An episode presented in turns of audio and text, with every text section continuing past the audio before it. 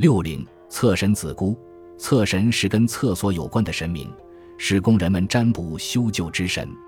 有意思的是，厕神皆为女性形象。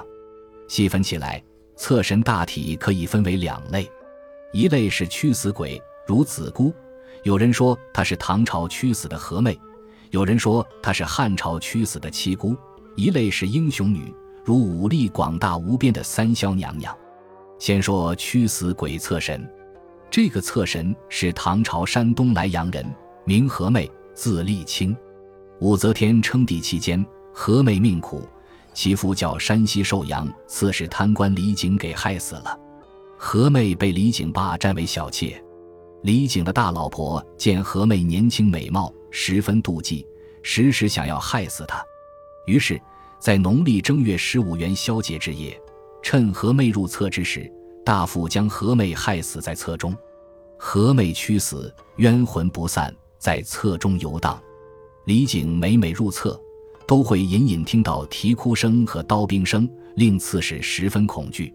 此事传到了武则天的耳朵里，武则天很是惊异。她查明了事情的原委，对屈死的何妹非常同情，当即下旨晋封何妹为侧神。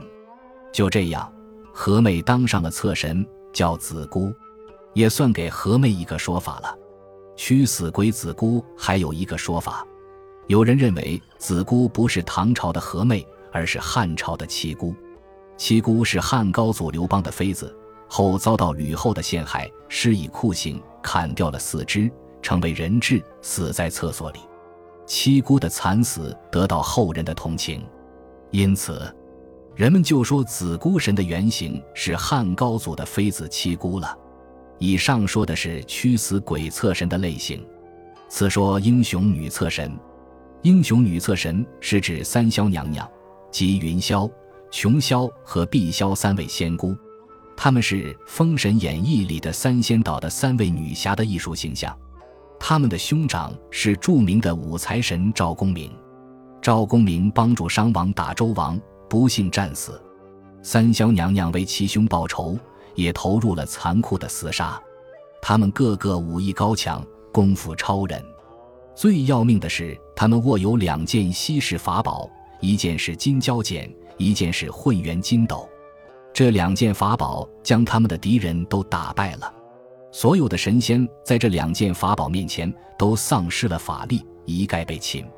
到最后，惊动了元始天尊和太上老君，这两位元老亲自出马，才轻而易举地要了三霄娘娘的命。最后。